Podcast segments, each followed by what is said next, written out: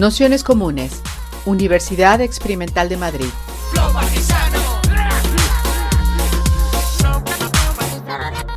Toda la información en nuestro canal de Telegram Nociones Comunes o en nuestra web traficantes.net barra formación. En primer lugar, daros la bienvenida a todas, a todos, a todos y muchas gracias por estar aquí. En especial dar las gracias a Miren bueno, y a todas las ponentes que se han prestado a, esta aventura de curso.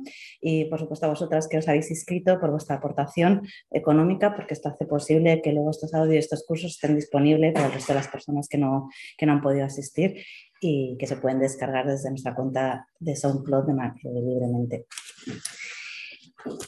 Esperar, porque a, veces, como estamos mezclando la forma presencial en la online, este ratito es un poco, un poco eh, difícil porque está conectando todo el mundo a la vez.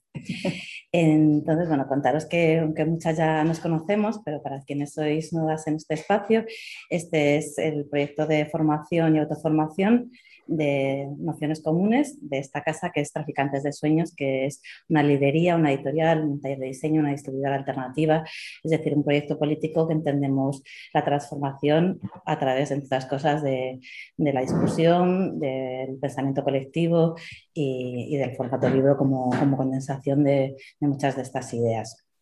Y venimos funcionando pues, más desde hace más de 20 años en, en, esta línea de mirada radical y de transformación de, del mundo y de lo social. Eh, contaros también, a ver que, bueno, esto que os he dicho, esta modalidad presencial y online que vamos a ir mezclando un poco instalada después de la época COVID, aunque es la segunda ronda de cursos que hacemos y esperamos haber mejorado un poco las cuestiones técnicas, pues probablemente todavía tengamos algunos fallos, entonces que nos disculpéis y que si detectáis cualquier idea, cualquier cosa que creáis que puede hacer que esto funcione mejor, pues nos contáis. También este formato doble ha instaurado mucho la como ha rigidizado ya el por sí no muy innovador método de formación que teníamos de charlas y espacio de discusión, así que ahora ya es todavía más, bueno, más difícil probar otras cosas. Así que en principio casi todas las charlas, por decir en este curso la totalidad de ellas, estarán de este formato, de una presentación de unos 45 minutos, una hora y un espacio de, discusión, preguntas y de debate colectivo. Eh, contaros también que con este formato online presencial hay algunas sesiones en este curso, una sesión que hacemos únicamente online, que es la de la semana que viene, porque participa gente que, ha vivido muy lejos y es muy difícil traer, en concreto Alicia, que está en México, Alicia Hawkins, entonces, bueno, pues también este formato tenemos la suerte que nos permite hacer estas cosas. Y esa sesión será 100% online porque hay veces que se está haciendo también, pero en realidad se necesita el espacio y entonces el, miércoles que viene no estaremos aquí, sino cada una en nuestras casas. Y si necesitáis, alguna no tiene forma de conectarse, que me diga, buscamos una solución y quedamos juntas o lo que sea. ¿Vale? Eso no, no os preocupéis, pero que, bueno, que sepáis que esta próxima será solo online. El, curso, como habéis visto, consiste en seis sesiones eh, más unos materiales. En este caso, los materiales tampoco son unos supermateriales como otras veces que los vamos calificando de difíciles, no sé qué, sino que en este curso, por su especificidad, son textos como más de acercamiento y una bibliografía un poco amplia con muchos fanzines donde podéis encontrar referencias que a nosotras nos han sido útiles, pero bueno, que en realidad aquí el valor lo poníamos más en el espacio de, discusión y en el presencial aquí. De hecho, eh, en este sentido, hemos tenido una reflexión importante que trasladamos y vemos un poco cómo podemos hacer juntas en relación a si grabar o no las sesiones. Eh, sí que tenemos claro que nos apetecía grabar la parte de inicio de las sesiones porque creemos que es útil para otras personas, y, pero qué hacer con la parte de después, porque nos parecía que es un debate que hay que cuidar mucho, que es mucho más útil que hablemos sinceramente de las cosas y nos sentamos libres de expresar siempre desde el cuidado y el respeto todas esas ideas que podamos tener, pero, pero bueno, pues que a lo mejor el formato de grabación podía condicionar. En principio, la idea que hemos pensado, pero si nos parece, os agradecemos si nos lo hacéis saber, es que, por supuesto, a quien no quiera que se le grabe, me lo dice o al principio de la intervención o luego cuando acabemos me lo comenta en persona o en un mail y, por supuesto, eso desaparecería. Y, luego también el solo, graba, solo sea accesible para las personas que estamos en el curso. O sea, solo haríamos pública en el futuro eh, la parte, digamos, de exposición y nunca haremos pública en el futuro la parte, digamos, que estemos discutiendo más aquí. Eso es lo que nos parecía un poco porque, bueno, y si, si no queréis que os grave no se hace y si luego reflexionáis también se puede hacer a posteriori. Y bueno, esto es lo que hemos pensado, lo meditáis y sobre todo que lo que nos interesa es que, que participemos y que, y que contemos, bueno, no sé, que profundicemos de alguna manera en, en este tema que, que nosotras entendemos central para, y estratégico para el movimiento feminista y, y que pensamos que es bastante... Ay,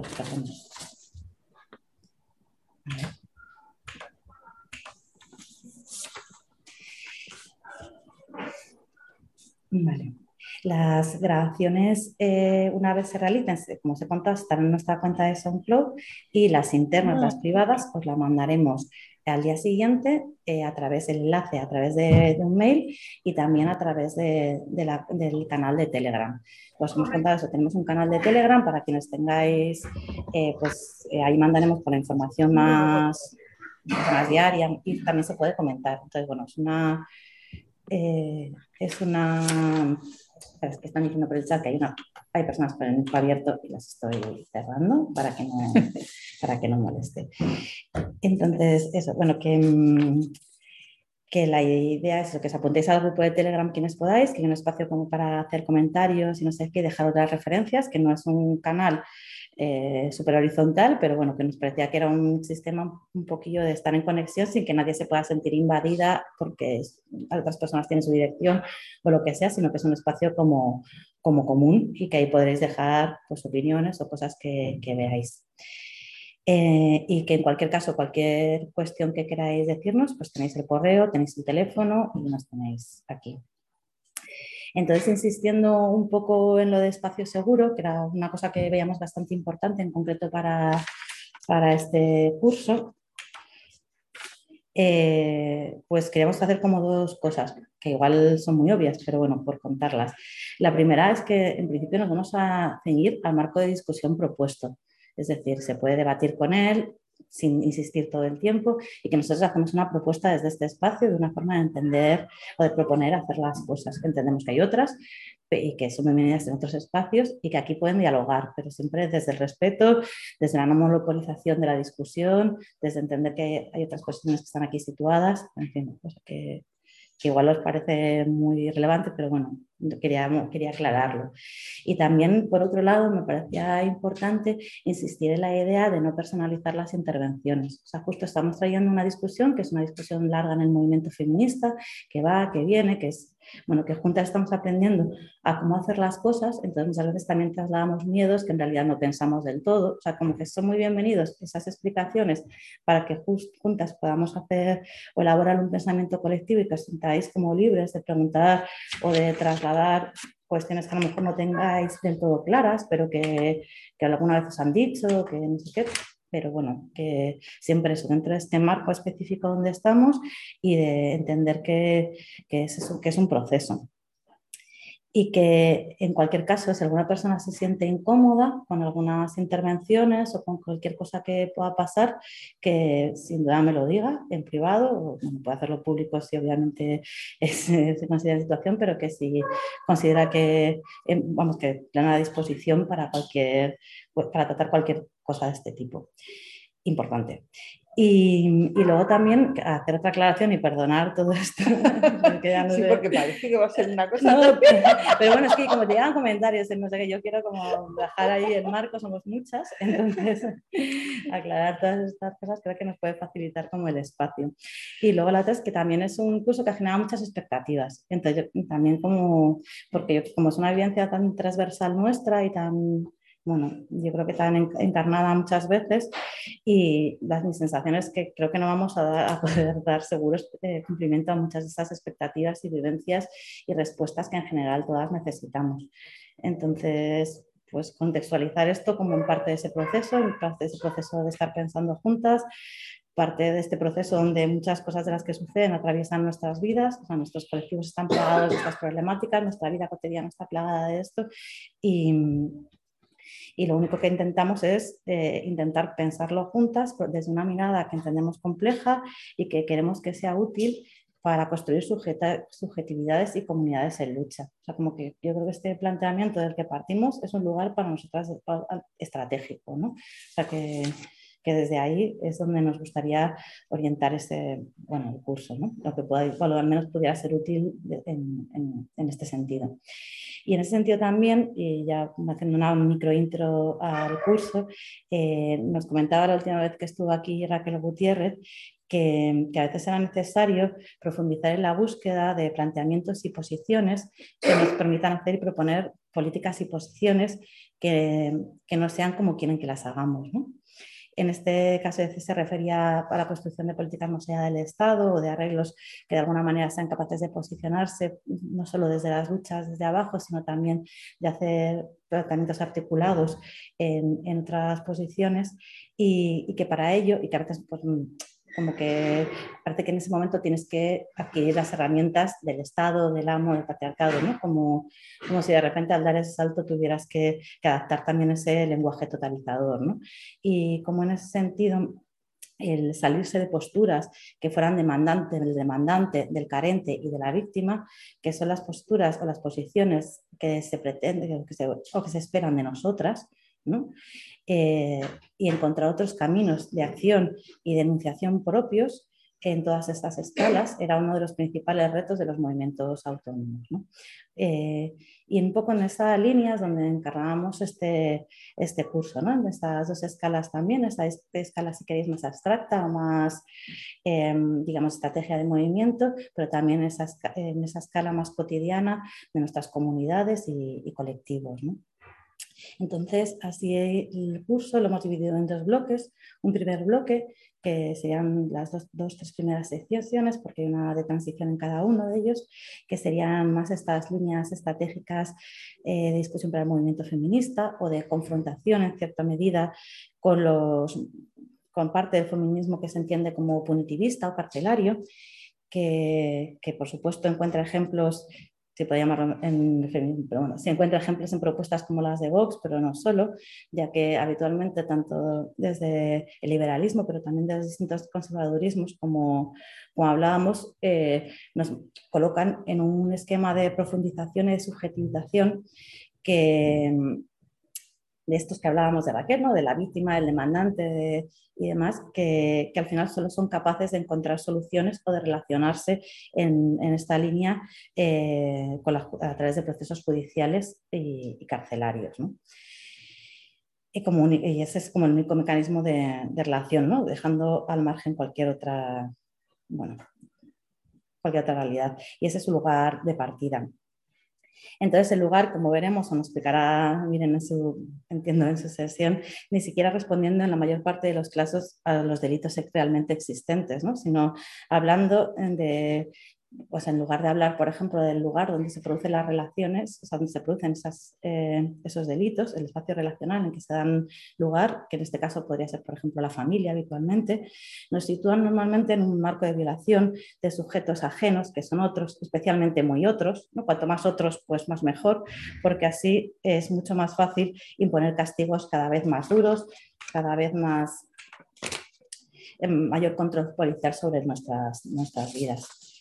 Y, bueno, y así decíamos un poco en la introducción de, a este curso que al final este tipo de feminismo carcelario pues solo servía para profundizar en estas desigualdades, para reforzar esta cultura de la violación que todo el rato pretende anunciar que estamos en peligro, que podemos ser víctimas de, de estas agresiones. Y con ello alejarnos a nosotras de ser sujetos activos de nuestra vida, desempoderarnos y estigmatizar a ese otro que, que que merece más cárcel y más castigo.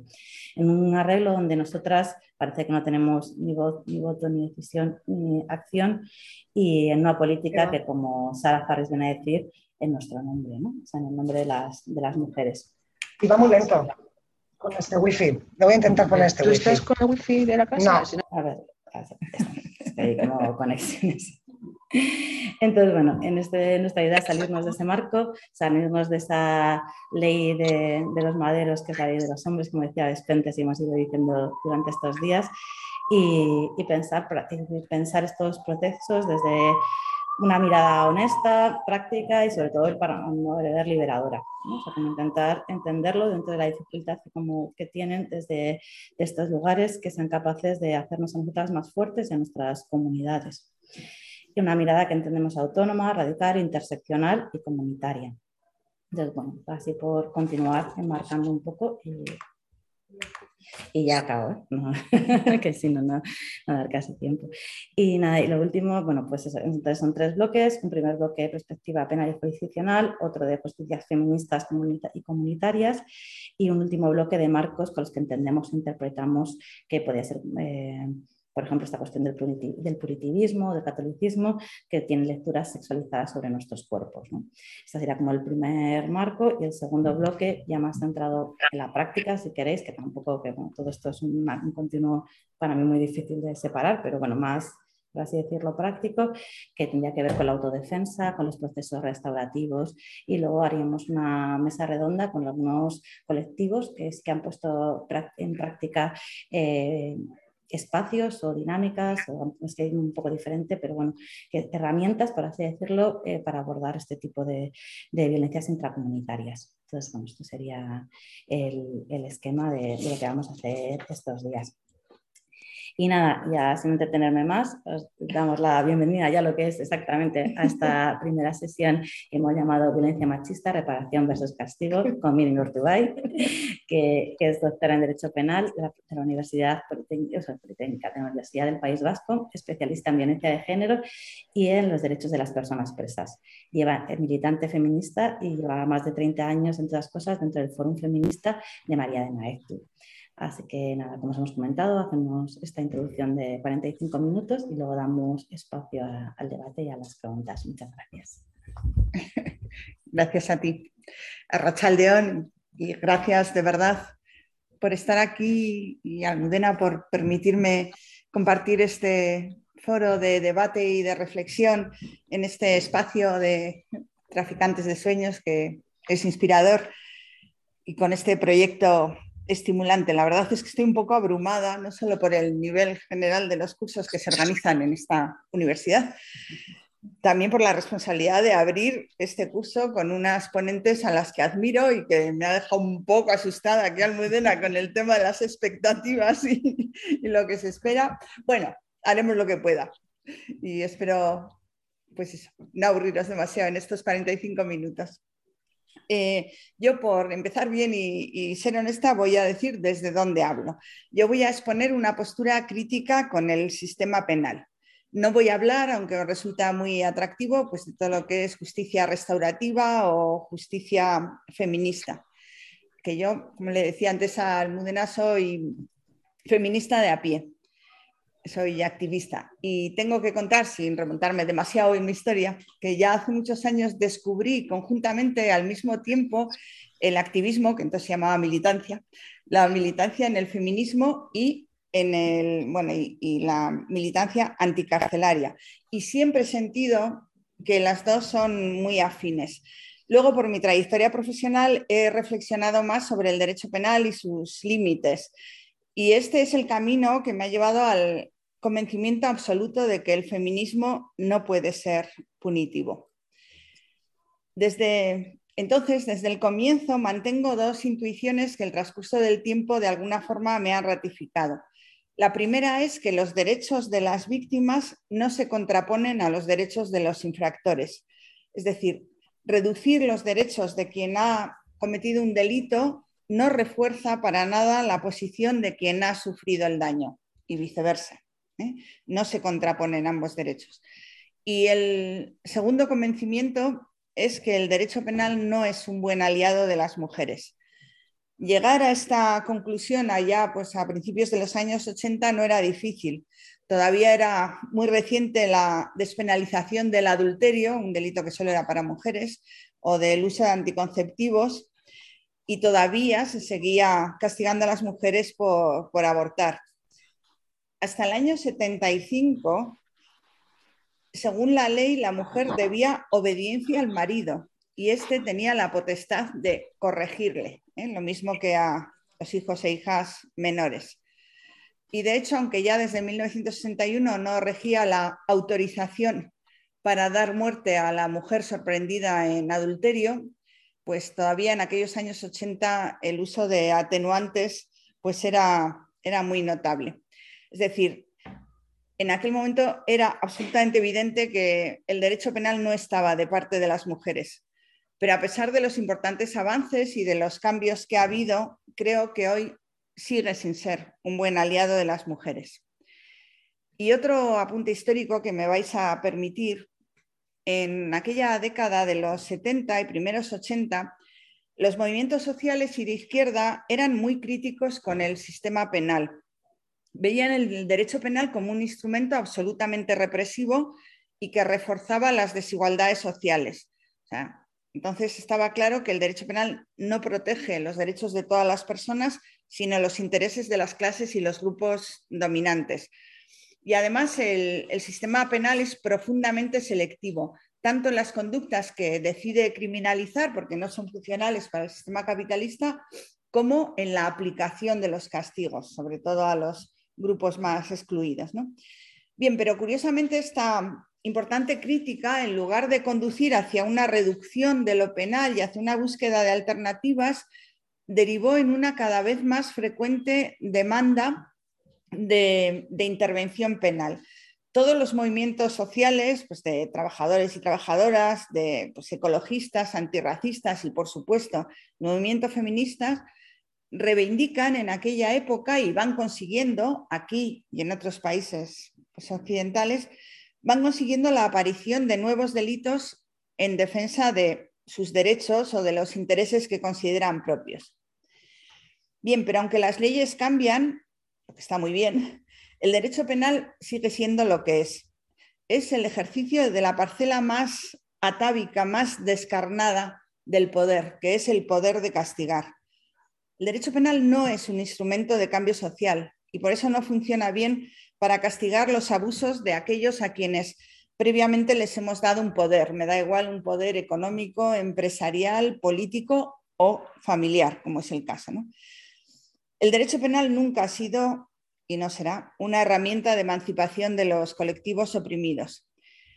Pero el problema es que aquel camino de expansión del derecho penal, aplaudido en su momento por los sectores más progresistas, pues nos ha conducido hoy en día al llamado populismo punitivo, es decir, al intento de gobernar mediante el castigo hoy en día se alimentan ciertos miedos, como ya ha dicho Almudena, ¿no? al otro, al diferente, al extranjero, lo que se conoce normalmente como inseguridad ciudadana o en la calle, para tapar de esa forma otras inseguridades e incertidumbres mucho más graves, ¿no? incertidumbres sociales como pues, riesgo de la pérdida de vivienda, de, los ingresos o incluso de la atención sanitaria. ¿no? Se tapan esos miedos y de paso nos convencen de que todo se soluciona castigando a los malos, a los individuos peligrosos. Bien, no voy a seguir aquí porque sería casi otro tema, otra charla, pero quiero resaltar un poco la idea de que en, este, en esta tentación del punitivismo caemos casi todas. Todos hemos oído reiteradas peticiones de aumentar las penas. Me da igual para evitar el maltrato animal o para evitar los delitos de odio. Esta última semana, sin ir más lejos, ha habido dos demandas concretas de, nuevos delitos. Tipificar los songuetorris, no sé si habéis oído hablar, son los recibimientos públicos de los terroristas de ETA que salen de prisión después de cumplir un montón de años. Y por otra parte, también ha habido una demanda de tipificar específicamente los insultos, el acoso que reciben las mujeres que, acuden a las clínicas eh, donde se realizan abortos. Que quede muy claro, por supuesto que ambas conductas me parecen absolutamente inadmisibles, pero de verdad creemos que aumentando las penas se va a solucionar esos, esos problemas, van a desaparecer esas actitudes. No sé, creo que tenemos que tener cuidado con nuestras propias actitudes punitivistas. Bien, pero además de este populismo punitivo, el protagonismo concedido al derecho penal ha tenido otros efectos perversos. Y en concreto respecto a las mujeres me preocupa bastante el encasillamiento en el papel de víctimas. de colectivo oprimido y que lucha por sus derechos, hemos pasado a víctimas necesitadas de protección. Y, perdón, hoy a mí me resulta muy llamativo y, no sé, me resulta preocupante el, el, consenso que hay en casi todas las fuerzas políticas de que las mujeres estamos en situación de vulnerabilidad. También la violencia sexista ha venido ocupando durante bastante tiempo un lugar preferente en la agenda feminista. Quizá ahora esto esté cambiando un poco por la crisis de los cuidados y todo lo que hemos pasado, pero tenemos que tener, no sé, que prestar atención, tenemos que tener cuidado porque el papel de seres vulnerables, desde luego, no nos empodera, más bien al contrario. Vale, pues después de esta primera introducción, que igual me ha salido un poco larga, eh, voy a pasar al segundo tema, que serían las limitaciones del sistema penal frente a la violencia machista. Me voy a referir principalmente a lo que se llama violencia de género, es decir, la violencia dentro de la pareja o expareja. Pero en realidad creo que estas limitaciones que voy a resaltar son aplicables a todas las violencias sexistas. Al final podemos hablar de, otros tipos de violencias como las agresiones sexuales u otras si nos da tiempo y si os interesa. Bien, pues hablando de esas limitaciones, la primera deriva de la propia naturaleza del, sistema penal. El derecho penal, por esencia, es un derecho vertical, profundamente jerárquico e intensamente patriarcal. Su principal y casi única finalidad es el castigo. Frente a lo que se dice, frente al discurso, el derecho penal no protege los intereses de la víctima, ni su reparación, ni mucho menos la emancipación de las mujeres. El derecho penal lo que busca es castigar a quien ha infringido la ley. Y para eso es necesario individualizar, separar, individualizar la conducta prohibida y probar que se ha cometido. Es decir, esto exige sacar el hecho de su contexto y además atribuirlo, imputárselo a una persona. Y en esta conversión, la violencia sexista de alguna forma se desvirtúa, porque de un problema cultural, social, político y estructural pasa a ser un conflicto puntual, algo individual entre personas concretas, y de esa forma se vacía de significado. En realidad, a través del sistema penal no se trata de combatir el patriarcado, sino de castigar a algunos hombres que se pasan de machistas, más de la media. En segundo lugar, y como ya lo he dicho, el derecho penal no atiende a las necesidades de las víctimas. Se suele, vamos, en el derecho en general y bueno, la sociología en estos temas, se suele resumir los derechos de las personas que han sufrido un delito como en tres, en tres demandas, ¿no? que son verdad, justicia y reparación. Bien, vamos a ir analizando un poco cada una de ellas. Lo primero que hay que decir es que el derecho penal no busca la verdad. No busca la verdad, al menos entendida como saber lo que ha ocurrido y cómo eso ha afectado a las personas protagonistas. Lo que busca es demostrar que se han producido determinados hechos que tienen relevancia penal, ¿eh? porque son parte de la descripción del delito o son agravantes. A ver, por poner un ejemplo. Una mujer en un juicio que denuncia violencia, pues se puede sorprender de que, pero a ver, ¿la agredió exactamente en su casa o todavía estaban en el portal? O en un juicio por una agresión sexual, dice, pero ¿está segura que hubo penetración? ¿Y cuántas veces? ¿Y por qué vía? Claro, son detalles que para el derecho penal son importantes porque constituyen un agravante o un elemento que sirve para cuantificar la pena, pero no siempre es lo importante para las mujeres. No se entiende que muchas veces para las mujeres el hecho concreto por el que denuncian es solo la gota que colma el vaso, no es lo más significativo porque no se tiene en cuenta que la violencia sexista en muchos casos es una forma de, relación, es un ambiente en el que se vive.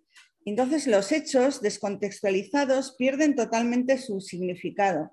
¿Cómo explicar ante un juez, ante un tribunal, pues esos silencios, esos gestos, esas miradas que eran lo realmente humillante, lo que realmente eh, pues estaban afectando y destruyendo a esa mujer. ¿no? Esos matices no tienen cabida en el, en el proceso penal.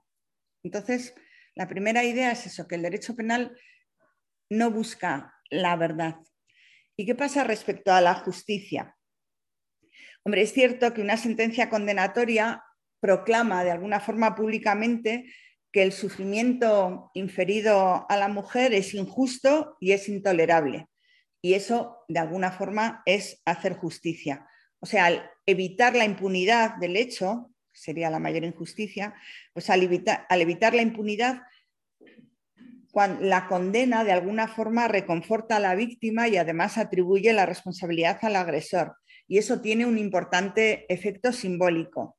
Pero es solo eso. O sea, la condena en realidad es un hito que puede señalar el principio de un camino, pero desde luego no es la meta.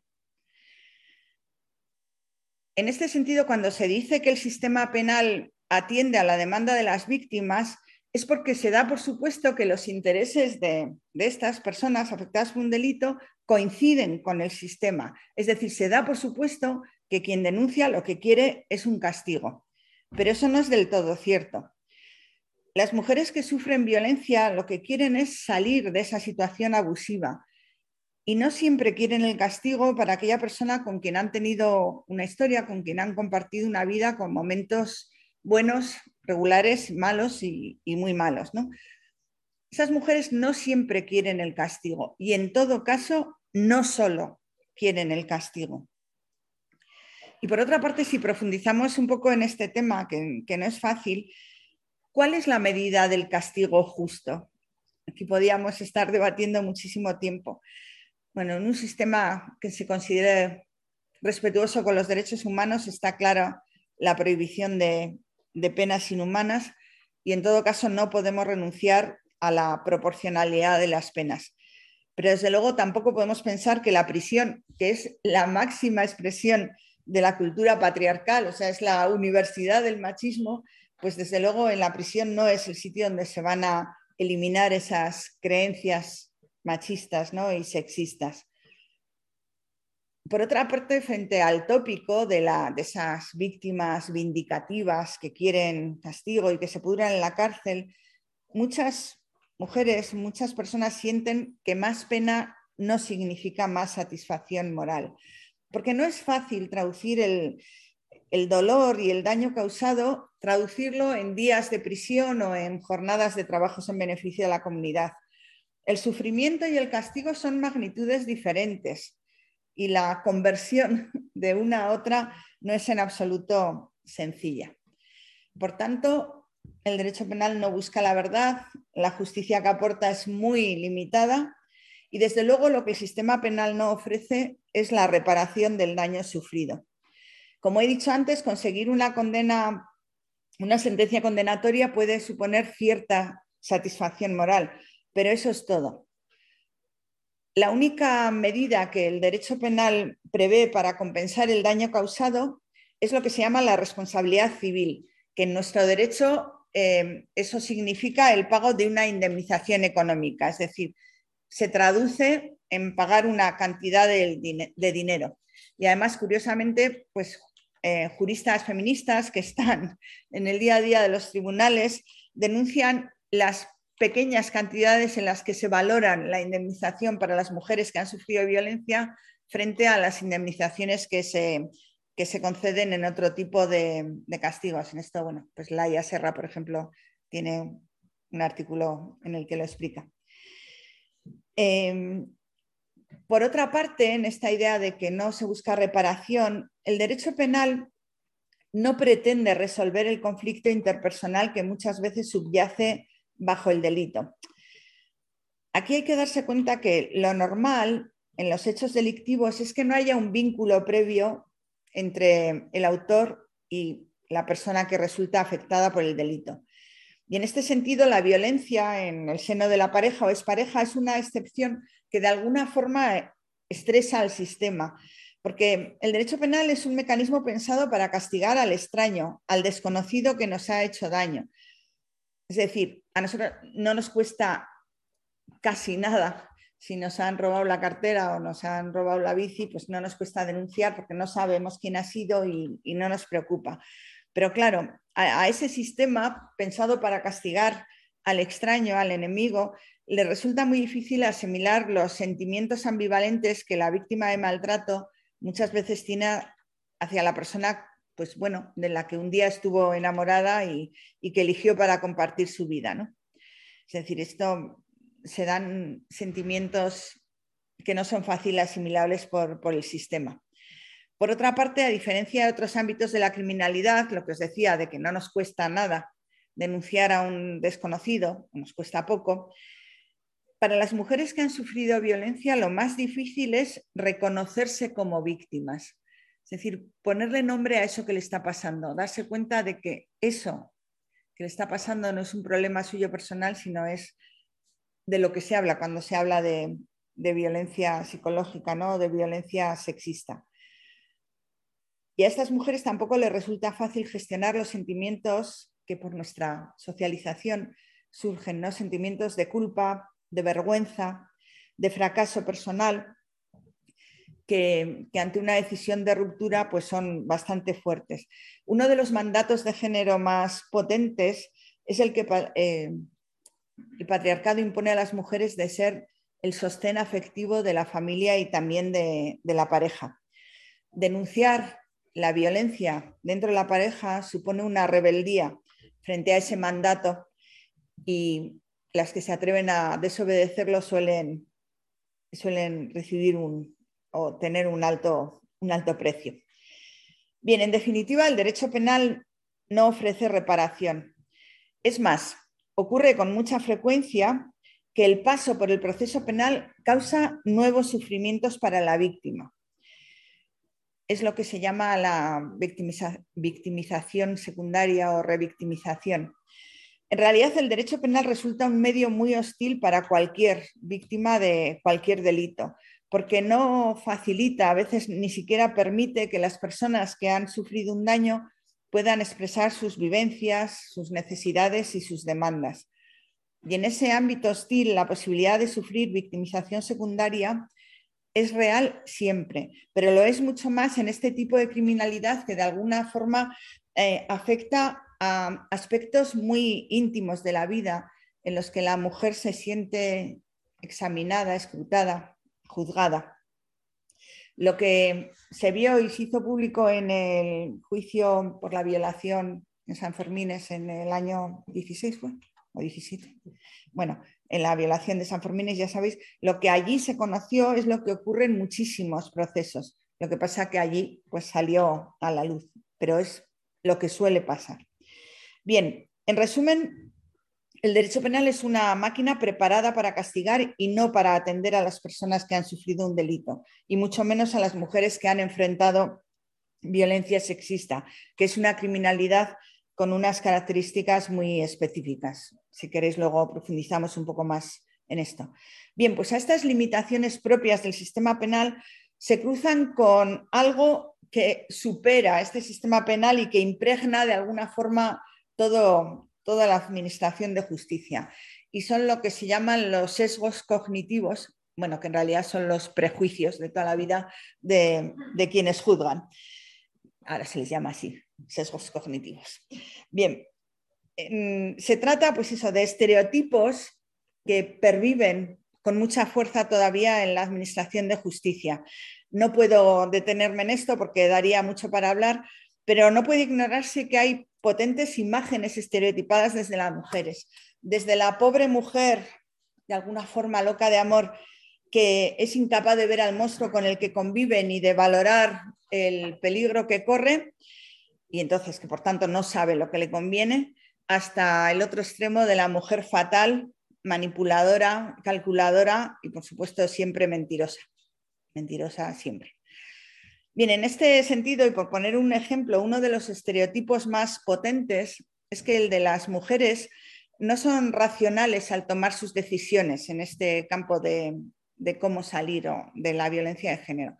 No sus decisiones no tienen estrategias, no tienen tácticas, no, son racionales, no ponderan. ¿eh? Simplemente, pues eso, hacen lo que les sale y no saben autoprotegerse. Y entonces por eso el sistema, como les considera así, no respeta su voluntad y muchas veces les llega a proteger incluso contra su voluntad. Es decir, en el fondo tratándole como una menor de edad que no sabe lo que le conviene. Dentro de, la ley integral, por ejemplo, de la, ley de violencia de género, hay muchísimos automatismos en los que se ve que, la ley arrebata el protagonismo a la, mujer y de alguna forma el sistema decide por ellas, ¿eh? lo que muchas mujeres lo viven como una nueva imposición, como un nuevo maltrato. El caso más paradigmático es lo que se llama el alejamiento obligatorio. No sé si sabéis lo que es, pero cuando hay una condena por, por, un maltrato, por cualquier maltrato, es decir, en todos los casos, con independencia de las circunstancias, de la gravedad del caso, del riesgo real que pueda existir de que se repita o no, y con independencia absoluta del interés de la mujer, el juez tiene obligatoriamente que poner una orden de alejamiento más o menos corta. De alguna forma esto es una separación forzosa. O estamos contra el matrimonio forzoso, pero esto es una separación forzosa. Ya sé, y podríamos debatir, y hay mucha gente que, que defiende esta medida, porque se dice que las mujeres sometidas a una situación de violencia de alguna forma valoran el riesgo que corren. Bien, hay algunas razones que lo avalan, pero hay muchos más inconvenientes y sobre todo es la equiparación de los casos, el tratar igual casos que son absolutamente diferentes. Y en este plano muchísimas mujeres, eh, bueno, es cierto que hay mujeres que tienen miedo y piden el alejamiento como, como medida eh, preventiva, es decir, antes del juicio. Curiosamente, muchas veces ese miedo en las mujeres no se valora como, un, como una demostración de riesgo real y no se les concede. Y sin embargo, en la condena es obligatorio imponerlo. Y esas condenas muchas lo viven como un auténtico castigo, porque ellas se consideran capaces de gestionar la relación de otra forma. Bien, este es un estereotipo y habría mucho que hablar de los estereotipos de género que además interseccionan, se entrecruzan con otros estereotipos culturales, religiosos, de etnia, dando lugar a una de las construcciones que más perjudica a las mujeres que acuden a los tribunales para denunciar violencia. Me refiero al estereotipo de la buena víctima, es decir, a la víctima que viste, se expresa y se comporta, sobre todo sexualmente, como una mujer necesitada y merecedora de protección penal, es decir, la buena víctima. Ese es uno de los estereotipos más peligrosos, pero sobre ello hablará mucho mejor Laura Macaya cuando, cuando venga. Bien, pues cuando todos estos elementos se juntan, las limitaciones propias del sistema, más estos estereotipos, las mujeres que acuden al sistema penal sienten que no se les entiende, que no se les escucha, que no se les cree, que se les trata de incoherentes cuando no directamente de, de mentirosas. Entonces surge el, mito absolutamente falso de las denuncias falsas. No es cierto que haya denuncias falsas. El problema es que el sistema penal no da a las mujeres lo que estas buscan, lo que estas esperan. Lo preocupante es que las mujeres no denuncian y que si lo hacen, luego pues no, no ratifican su denuncia, se niegan a declarar o a colaborar con el sistema. Sobre esto tenemos que reflexionar y preguntarnos por qué pasa y no sobre los números de denuncias y de condenas, si suben o si bajan. Eso no es lo importante. las denuncias y las condenas no son fines en sí mismos. el problema es que durante mucho tiempo se ha animado a las mujeres a denunciar sin garantizar que tuviese una información clara y completa del, del camino a seguir, del camino que iniciaban, proceso penal y de lo que podían esperar de este. De alguna forma ellas muchas veces acuden con falsas expectativas y eso alimenta la desconfianza que el propio sistema tiene hacia ellas y refuerza el tópico de que no saben lo que quieren o que denuncian sin causa. Al final se les culpabiliza a ellas o incluso se les penaliza. Se les llega a castigar esto daría para otra charla, pero mm, enlaza con un tema que no voy a desarrollar, pero solo voy a mencionar porque a mí me preocupa mucho. Y es lo que yo llamo las contradenuncias o las denuncias cruzadas. Es decir, me refiero a que en muchos casos cuando una mujer denuncia a un hombre por maltrato, a su vez este le denuncia a ella. Y claro, y esto cambia todo el enfoque del asunto en el juzgado, porque ya no es una agresión machista, sino que sería pues prácticamente una pelea en igualdad de condiciones. Hay bastantes datos que demuestran que esto se está convirtiendo en una estrategia muy frecuente en la defensa de los acusados. Es decir, que para defenderse acusan a la mujer de que ella también me amenaza, ella también me insulta, ella también me levantó la mano. y el problema es que esta contradenuncia suele resultar eficaz, porque en muchos casos, de entrada, consiguen que las mujeres se retiren, que no prosigan con la, con la denuncia. En otros casos, lo que pasa es que termina con la conformidad de ambos implicados, es decir, con condenas reducidas para ambos, que los dos aceptan, y que de alguna forma lleva a intuir la presencia de una especie de negociación, ¿no? ni para ti ni para mí. Pero también hay muchos casos en los que tras el juicio las condenas son iguales o muy similares para, los dos, es decir, para el hombre y para la mujer. O sea, una especie de equiparación en la responsabilidad. Es algo así como cuando los niños se pegan de pequeños y dicen, nada, no me importa quién ha empezado, los dos castigados. Pues es algo así. O sea, hay una equiparación en las responsabilidades de los dos miembros de la pareja que no se corresponden en absoluto con la explicación estructural de este tipo de violencia.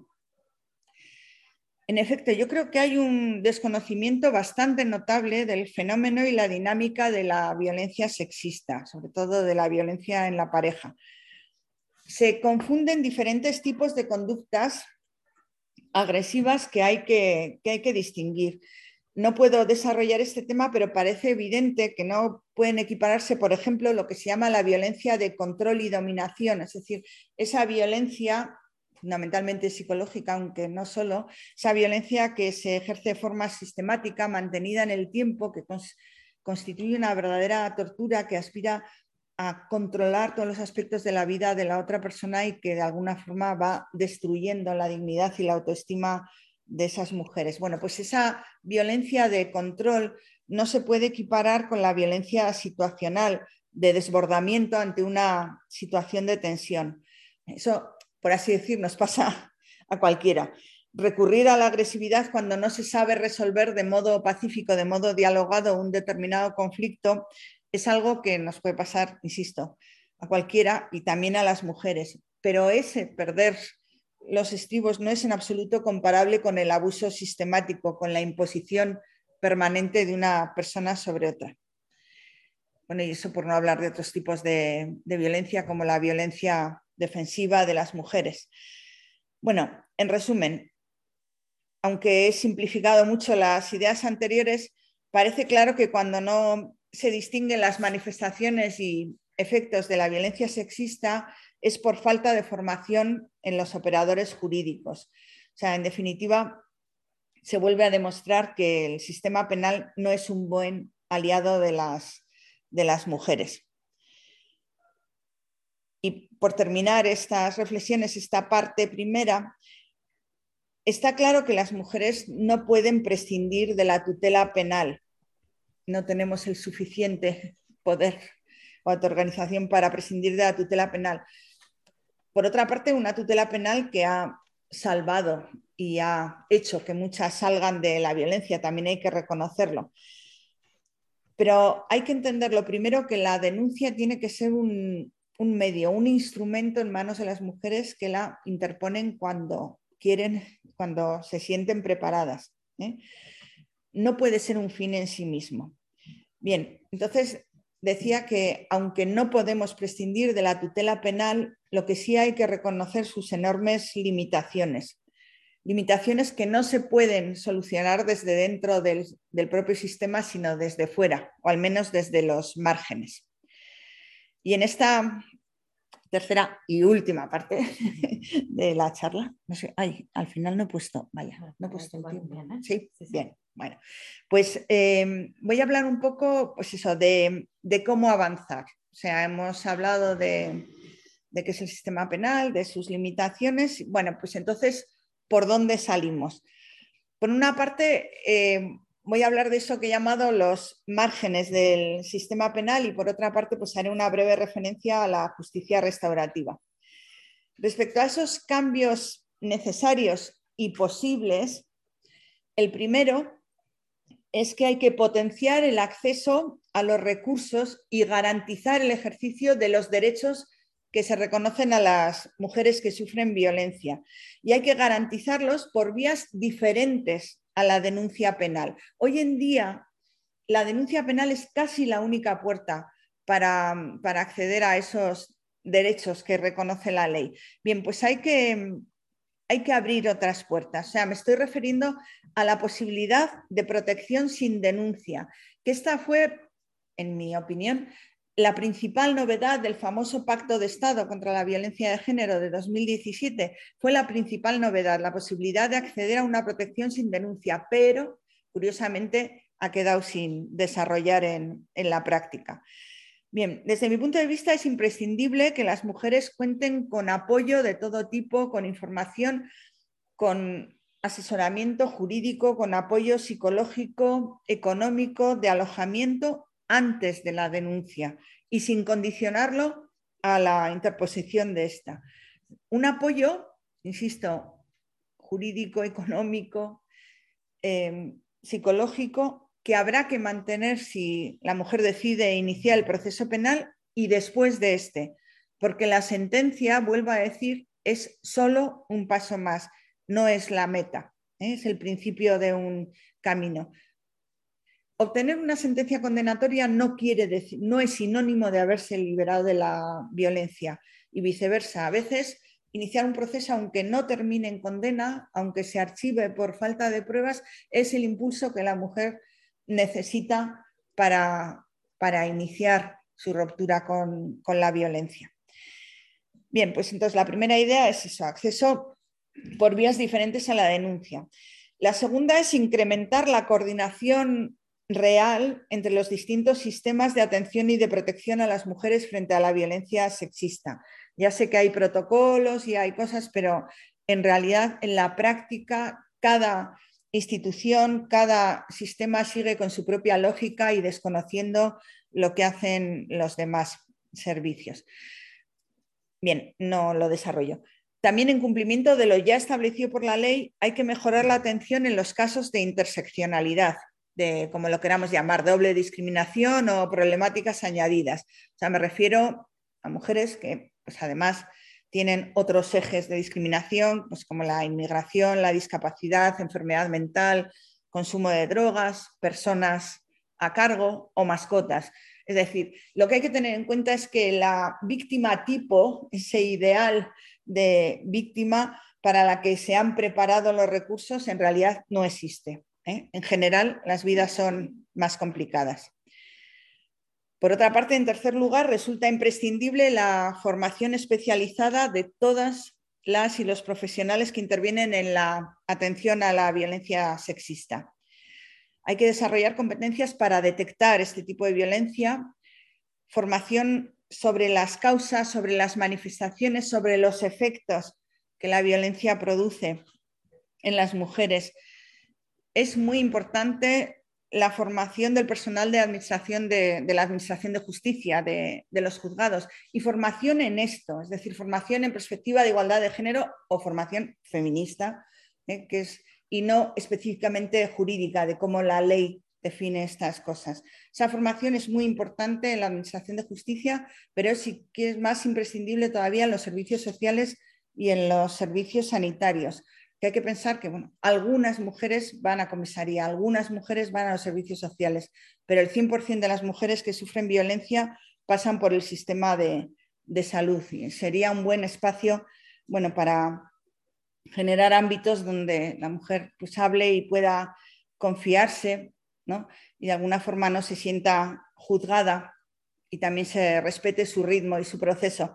Pero claro, la dificultad para todo esto, dar confianza, escuchar, es que requiere tiempo y este no abunda en una situación de saturación absoluta de los servicios. ¿no? Siempre decimos, no, hay que escuchar, pero ¿cómo? Si es difícil conseguir una, cita para, que te atiendan en lo, en lo, más básico, ¿no? ¿Cómo vas a hablar de, lo que está más oculto. Otra idea es potenciar los instrumentos de empoderamiento y de autonomía personal para las mujeres a todos los niveles, pues, económico, social, psicológico, etcétera, para todas las mujeres.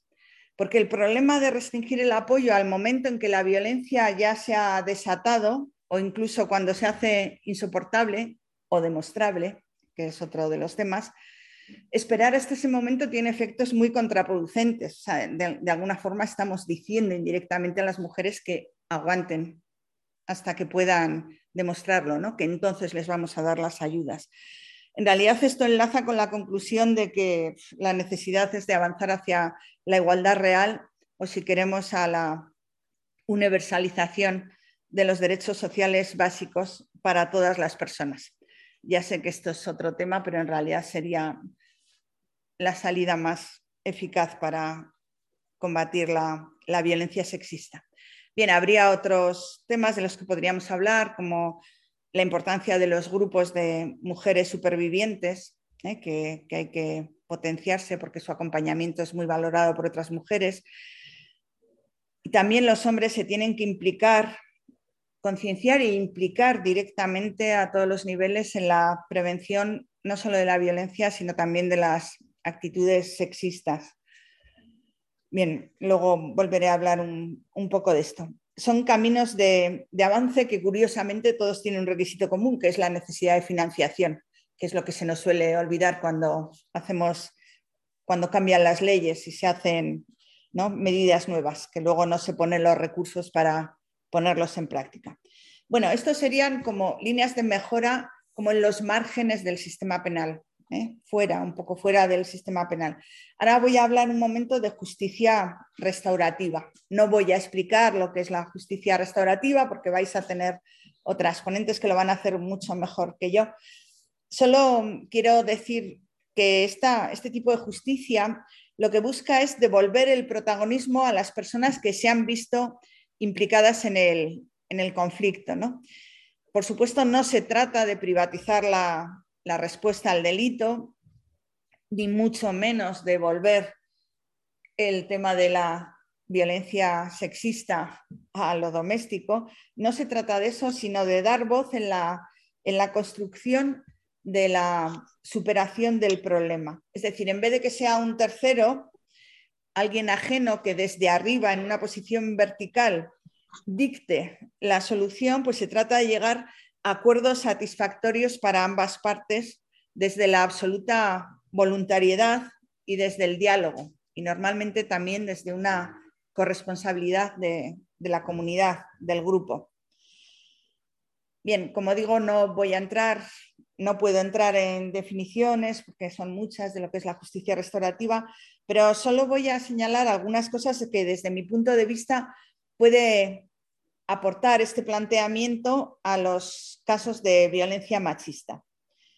Por una parte, frente a la rigidez y burocratización del proceso penal, una de las características de la justicia restaurativa es la flexibilidad, la maleabilidad, la diversidad de fórmulas y de procedimientos. Y aunque son muchas estas fórmulas, estas herramientas de la justicia restaurativa, todas tienen un, aspecto en común, que es em, el reconocimiento del daño. Es decir, como he dicho, el proceso penal lo que ofrece es la imposición de un castigo, de una pena y luego, si hay suerte, también de responsabilidad civil. Pero no persigue, el sistema penal no persigue que el acusado reconozca ni asuma el daño causado.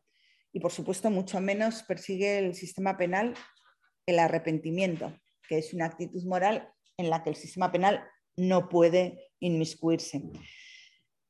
Bien, hay que darse cuenta que la sentencia condenatoria establece la culpabilidad por el hecho cometido, pero se trata de una responsabilidad impuesta desde una instancia ajena a la persona. Es decir, es una responsabilidad que se heteroimpone, no es algo asumido por la persona. Es más, ese castigo impuesto desde fuera suele alimentar una visión de, pues un poco autoindulgente con, hacia sí mismo del propio infractor, ¿no? Busca razones que neutralicen, por así decir, su responsabilidad y de alguna forma se siente injustamente tratado. Si habláis con personas presas, todas son víctimas del sistema y todas han tenido una, una víctima injusta. Hoy una pena un castigo injusto. Y es que en el juicio el acusado tiene un, papel completamente pasivo. O sea, es acusado, es juzgado, es castigado, pero en absoluto se pretende que reconozca el daño causado, ni mucho menos que lo asuma. Es más, no solo es que el acusado de un delito o el condenado por un delito no reconozca el daño causado, es que normalmente ni siquiera conoce el daño causado. No hay tiempos ni momentos dentro del sistema penal para que la persona pueda tomar conciencia de las consecuencias de su acto, de lo que para la persona afectada ha supuesto, cómo ha influido en su vida, cuál ha sido su sufrimiento, ¿no? o los perjuicios que, le ha causado. O sea, ni siquiera conoce, ni mucho menos reconoce. Y antes he mencionado, no sé si habéis dado cuenta, los procedimientos de conformidad, que son bastante frecuentes, sobre todo en estos temas de violencia sexista. Los juicios de conformidad se llaman así porque el sujeto se conforma con la pena, ¿eh? porque de esa forma al conformarse pues evita que haya juicio y al mismo tiempo consigue una rebaja en la pena. Entonces, para ello acepta los hechos y la pena que rebajada, insisto, que propone el fiscal. Pero esto no significa que conozca cuáles han sido las consecuencias de sus actos y mucho menos que asuma la responsabilidad por esos hechos o que, que se arrepienta. ¿no? Acepta el castigo impuesto porque le viene bien, pero en su fuero interno lo puede considerar injusto o, absolutamente excesivo. Desde luego, la conformidad no implica que sienta pesar ¿no? por lo que ha hecho ni que pida perdón. Y entonces, por eso las conformidades normalmente no dan una satisfacción moral a las mujeres luego si queréis hablamos de esto. En segundo lugar, y a diferencia de ese funcionamiento que acabo de describir de la vía penal, el responsabilizarse, el, el responsabilizarse de los hechos es una condición básica, un requisito de lo que se llama la mediación penal. Pero esta, la mediación penal, es una forma de justicia restaurativa que está expresamente prohibida en todos los casos de violencia de género. La ley lo prohíbe expresamente. Y como decía antes, con el alejamiento, bien, la ley puede, puede tener sus razones, porque es cierto que muchas veces em, no cabe ni siquiera plantear la mediación, puesto que hay una relación abusiva y no hay una igualdad de, posiciones, no hay un equilibrio de poder. Para que haya una negociación tiene que haber un equilibrio de fuerzas. Y muchas veces cuando ha habido una violencia, sobre todo violencia psicológica, que insisto es muy destructiva para la autoestima y para las capacidades de reacción de la mujer, pues en ese momento, desde luego, no se puede plantear una mediación. ¿eh? Pero eso no quiere, eso no avala la prohibición absoluta en todos los casos, porque de alguna forma se está ignorando que no todas las manifestaciones de violencia sexista son iguales, ni de la misma gravedad ni intensidad, no todos los agresores son iguales y tampoco son iguales las mujeres eh, que no resultan afectadas del mismo modo ni tienen los mismos recursos para, para reaccionar. Entonces, volvemos a decir que esta prohibición absoluta de la mediación penal en estos casos es otro automatismo en que la ley ignora la voluntad de las mujeres y de alguna forma provoca justo el efecto contrario a ese supuesto empoderamiento que, se persigue. Por otra parte, y esto también es curioso porque se prohíbe la mediación, pero luego resulta que en la práctica se están haciendo mediaciones sin ese nombre, ¿eh? llamándolas de otra forma. Es lo que ocurre, por ejemplo, con eso que he hablado antes de, las conformidades. Para obtener la conformidad en el juicio penal, en realidad se negocia entre los profesionales de la abogacía, que a menudo no tienen formación específica ni adecuada para hacerlo, y se llegan a pactos en los que normalmente la mujer no, no interviene y en los pactos al margen absolutamente de su opinión y de su voluntad. O sea, en el juzgado cuentan muchas veces que la mujer va a lo que se llama la ejecutoria, es decir, le van a comunicar cómo y cuándo se va a cumplir la sentencia y ella dice, pero ¿cómo? No, no, no, si todavía no ha habido juicio. O sea, no tiene ninguna conciencia de que eso que le dijeron no, ya está arreglado, se ha conformado con la pena, eso equivalía al juicio. Es decir, se hace al margen de, su opinión. ¿eh? Eso es mucho peor que una mediación porque ya no tiene protagonismo.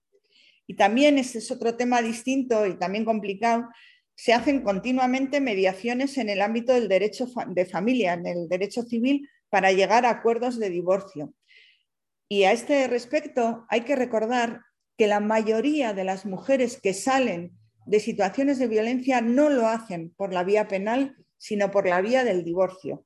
¿eh? la mayoría van por esa vía civil pero para ello a veces aceptan condiciones muy perjudiciales, muy injustas en los acuerdos de divorcio. Lo que quieren es perderle de vista, no tener relaciones con el que ha sido su maltratador y entonces pues aceptan condiciones, pues eso, renuncian a, pues, pensiones alimenticias, yo que sé, al, al uso del domicilio familiar, etcétera. Esto habría que analizarlo porque está pasando, pero mientras el debate siga centrado en mediación penal sí o mediación penal no, pues estamos dejando fuera del análisis pues esos tipos de negociación en los que se fijan cada día las condiciones reales de la vida de, muchas mujeres. Bien, en tercer lugar, hay que recordar que la mediación, esta mediación penal de la que he hablado, es solo uno de los instrumentos de la justicia restaurativa pero la justicia restaurativa es un concepto muchísimo más amplio, tiene muchísimos más mecanismos y habría que indagar en esas otras formas de resolución de conflicto en los que no tiene por qué darse una confrontación directa entre la mujer y su agresor. Lo esencial para la justicia restaurativa es partir de los daños y de las necesidades que el delito ha provocado en la víctima y también promover la participación activa tanto de la persona perjudicada como del agresor para llegar a un acuerdo que sea satisfactorio para los dos, un acuerdo normalmente de reparación.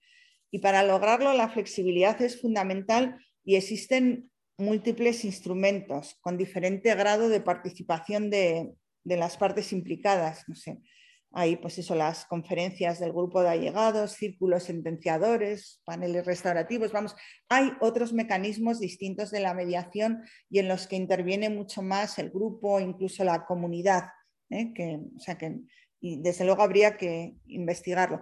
Pero incluso dentro de la idea de mediación, las dinámicas pueden ser muy distintas.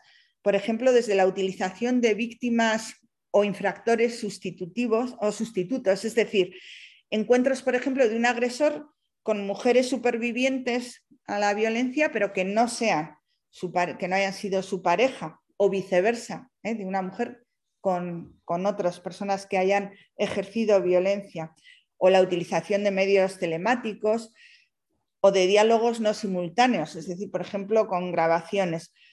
Es decir, puede haber muchos mecanismos. Incluso la mediación penal de la que hablamos normalmente, que es la que funciona en nuestros juzgados, es la mediación previa al juicio, que se lleva a cabo precisamente porque si se logra un acuerdo, eso tiene consecuencias positivas porque hay una rebaja de la pena. Sigue habiendo castigo, ¿eh? lo que pasa que hay una rebaja de la pena. Pero esa es la mediación previa al juicio, que es la que en principio prohíbe la ley de violencia de género, pero la mediación se puede dar también después de que ya haya habido una condena, por ejemplo, para ver si se da o no la sustitución de la pena de prisión o incluso durante el cumplimiento de la pena de prisión o al final de la pena de prisión para ir trabajando la reinserción, ¿no? la, vuelta a, a la comunidad. Bueno, ahora que se ha hecho famoso, no sé si habéis visto la película de Maisabel, pero los encuentros restaurativos son de ese tipo, o sea, al final casi de la ejecución de la pena de prisión. Es decir, que hay muchas modalidades de justicia restaurativa, incluso modalidades de, mediación de encuentros que podrían realizarse sin incurrir en la prohibición legal y sería, desde luego, muy deseable rescatar eso que la justicia, que este tipo de justicia restaurativa tiene de, sanador y de reparador para las mujeres, es decir, permitirles expresar sus sentimientos, sentirse escuchada, apoyada, reconocida por la comunidad y que también el infractor conozca y reconozca el daño que ha causado para de alguna forma asumirlo y arrepentirse en el sentido más primigenio de, desear no haberlo hecho, ¿no? Y si se puede, pues para pedir perdón. Y sobre todo, y esto es importante, para comprometerse a no reiterar el daño. Y con esto llego al último punto, que es la garantía de no repetición. La garantía de que no se va a reiterar el daño es uno de los componentes más esenciales de la idea de reparación. No hay reparación si no hay esta seguridad de que, de que no vuelva a pasar. ¿no? Y en esta línea de promover respuestas menos punitivas, creo que hay que reflexionar sobre el tratamiento de, los agresores una medida, no sé, que tiene bastante descrédito, de la que se habla poco, cuando en realidad es una medida reclamada por muchas mujeres. Es una medida que se critica muchas veces con críticas superficiales y que no se sabe de qué está, o sea, en realidad de qué se está hablando, ¿no? Y en el fondo se percibe ahí otra vez una especie de desprecio, de juicio negativo a las mujeres que solicitan este, este tratamiento, porque se entiende que eso implica que ellas optan por mantener la relación con su maltratador y eso no nos parece bien. En el fondo no respetamos ni las decisiones ni los procesos de estas mujeres. Y en efecto, hay mujeres que no quieren romper y esto pues habrá que aceptarlo, porque es respetar su autonomía y su ritmo. Sé que es problemático, pero hay que aceptarlo. Pero, en el, pero además de estas mujeres, que no quieren romper, la mayoría que demandan estas respuestas rehabilitadoras de los agresores son mujeres que ya han salido del maltrato y que lo que no quieren es que les pase a otras. O sea, la idea de uno. O sea, a mí me ha pasado, pero que no vuelva a pasarle a otras. ¿no? Insisto que la garantía de no repetición es un elemento fundamental en la, en la reparación y creo que es un tema que se está descuidando mucho. Bien, es cierto que, el Código Penal impone cursos, talleres y similares que son obligatorios para acceder a la suspensión o a las penas alternativas a la prisión. Pero lo cierto es que luego ni se aportan medios ni recursos necesarios para estas, que estas intervenciones sean eficaces y desde luego no se garantiza la formación feminista de quien los imparten. ¿eh? O sea, que muchas veces son cursos de control de la agresividad, pero que no influyen sobre las creencias machistas que hacen que determinados hombres pues, se sientan superiores o en la necesidad de que les obedezcan ¿no? sus, sus mujeres. Bien, aún así esos cursos que a veces no cuentan con todos los medios y todas las garantías que sería deseable, están obteniendo resultados porque si desciende el nivel de reincidencia ya es un avance en el que había que profundizar. Bueno, no sé si ya me he alargado, pero vamos, ya termino. Con la idea, pues eso, de que hay otros caminos que explorar y sobre los que afortunadamente tendréis, podréis disfrutar de otras charlas. Yo sinceramente creo que hoy por hoy la justicia restaurativa no es una alternativa global a la justicia punitiva. Es decir, en ese sentido no soy abolicionista, por lo menos no soy abolicionista del sistema penal a corto plazo. Pero desde luego creo que estos principios de la justicia restaurativa pueden servir tanto para reducir lo punitivo y sobre todo para completar el sistema penal en muchos aspectos de atención a las necesidades de las víctimas a las que actualmente el sistema no llega. Pero también he de decir que no soy muy optimista en este sentido, porque la justicia restaurativa exige en general una importante implicación de la comunidad, que de alguna forma no se siente ajena al conflicto que subyace bajo el delito. ¿eh? Se parte de la base de que tanto la persona que ha sufrido el daño como aquella que la ha causado siguen siendo miembros de la comunidad y que de alguna forma hay que recuperarlos para, la vida social. ¿no? Una serie de planteamientos bastante contrarios al individualismo que cada vez más impregna nuestras vidas ¿no? en, este, en esta sociedad de consumidores. Bueno, pues creo que con esto voy a terminar, porque en mi optimismo había pensado que también podía hablar igual de los nuevos proyectos de ley. Ya sabéis, el famoso anteproyecto de ley de garantía integral de la libertad sexual, que desde mi punto de vista no cambia esta orientación punitiva y de lugar central del sistema penal. Pero bueno, si queréis hablamos de eso de, después en, las preguntas porque creo que ya os, os he machacado bastante. Venga, gracias.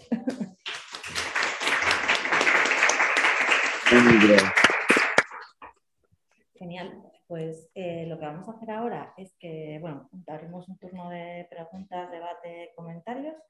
Eh, quienes estáis online podéis levantar la mano y os damos paso. También sí. Bueno, muchas gracias. Ay, no sé si se escuchará. ¿Se, ¿se escuchará por ahí? Hola. Vale, vale. Nada, bueno, muchas gracias, que ha sido una exposición súper interesante para mí, muy estimulante además, porque son un montón de cosas en las que creo que había pensado poco. Entonces, de pronto es como, wow, me voy a casa con un montón de información y de cosas nuevas. Y me ha parecido muy, muy interesante y, también me ha dejado muy removida la parte en la que has hablado de las contradenuncias, ¿no? Denuncias cruzadas. Y esto que, que comentabas de la diferencia ¿no? entre eh, hechos puntuales ¿no? o, momentos de violencia o de agresividad puntual como respuesta a una agresión o como también una forma de perder los nervios, por llamarlo de algún modo, la diferencia de eso frente a una violencia como sistemática y sostenida en el tiempo. Entonces, bueno, y ya como dejando aparte también la violencia, la violencia como una forma de autodefensa, ¿no? pero no sé si esto se tiene en cuenta. O sea, que porque me ha dejado muy sorprendida lo que nos decías de que es bastante común que al final lleguen a penas similares o que haya estos acuerdos como de, bueno, nos quedamos así en pares cuando las violencias son muy distintas. ¿Por qué? Porque ir con una marca de una bofetada o con un mensaje escrito en el móvil, con una amenaza, eso se, se demuestra muy fácil. Y si con eso ya obtienes una condena y por tanto la credencial de víctima que te da acceso a determinados derechos, ¿para qué vamos a gastar tiempo y energía en otro tipo de juicio? ¿Qué pasa? Que la violencia más grave, la violencia psicológica, incluso la violencia sexual, violencias sistemáticas que se prolongan en el tiempo, no se investigan y no hay condenas. Y cuando hay condenas por violencia habitual, en los pocos casos que hay, claro, ahí sí que el 99,9% eh, el condenado es hombre. Pero claro, como todo es violencia, como todo, por así decir, se mete en el mismo saco, el problema de condenar y perseguir solo la violencia más leve, absolutamente preocupante y por supuesto intolerable y muy preocupante por la impunidad y por la extensión que tiene, ¿no? Pero el hecho de que las sentencias se fijen sobre todo ahí es que son los casos más graves de violencia sistemática, de violencia de dominación, pues al final no se ven reflejados en, en los tribunales. Yo me gustaría hacer una investigación cuantitativa porque apenas si investigas las sentencias de los tribunales inferiores, no hay, no hay condenas por violencia habitual, es decir, violencia repetida en el tiempo. ¿Cuándo hay las condenas por violencia habitual? Pues cuando ya se juzga un, asesinato. Entonces se dan cuenta que, claro, que no fue solo el asesinato, que antes ya le insultaba, le ridiculizaba, no le dejaba relacionarse con, con su familia, le controlaba el dinero. Y entonces, claro, dicen, no, pues además violencia habitual, pero cuando ya es demasiado tarde. No sé si te contesta. Mucho. demasiado.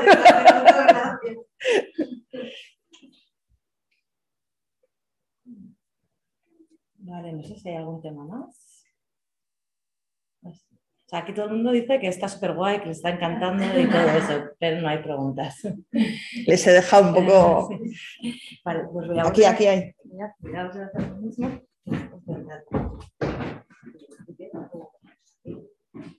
Es así. el tema es muy difícil, pero darnos cuenta primero que no hay varitas mágicas, o sea, que no hay soluciones fáciles ni a corto plazo para un problema que es estructural y, muy profundo, pues es, es mejor, porque a veces lo decimos con la boca pequeña, pero luego queremos que, pero es que no dejan de matar, ¿no? Y, vale, ¿y qué hacemos? Mira, por una parte, respecto a lo de denunciar o no denunciar, a veces no hay más remedio. Es decir, cuando es evidente y, hay mujeres que llega un momento que se dan cuenta que su vida corre peligro, o sea, que hay un cambio ¿no? y que, que, su vida corre peligro, pues bueno, a veces por cambios sutiles o por lo que sea. Y a veces o sea, no es que no haya más remedio, es que no denuncias tú, es que denuncian por ti. Pues si has tenido la suerte de que te han intentado asfixiar y han llegado a tiempo y te han salvado, o sea, o te vas al hospital con la nariz rota o el brazo roto, pues entonces tú no tienes que plantear si denuncias o no denuncias, denuncian por ti y entonces ya está. Bien. También en ese aspecto hay que decir, ¿y cómo evitamos? También hay que darse cuenta que, que hacer daño, incluso matar a alguien que, que se ha abierto, o sea, somos muy vulnerables a aquellas personas a las que les abrimos nuestra intimidad. Quien nos conoce sabe nuestras costumbres, nuestros gustos, nuestros horarios, dónde vamos y dónde venimos, pues nos puede hacer mucho daño. Pero eso es inevitable. O sea, la única posibilidad sería encerrar a, de una forma preventiva, pero tampoco se puede meter a la cárcel a alguien porque es peligroso. O sea, tiene que haber por eso todo el tema de, valoración del riesgo, o sea, investigar, y aunque de alguna forma adivinar la conducta futura humana, pues es lo más difícil, pero por ahí hay que investigar, ¿no? Ver cuándo realmente hay señales de peligro y seguir profundizando en ese tema. Pero insisto que esos casos de peligro inminente contra la vida o la integridad física son difíciles de evitar, pero afortunadamente, o sea, son terribles. Con que hubiese un asesinato sería terrible, pero son los menos, ¿no?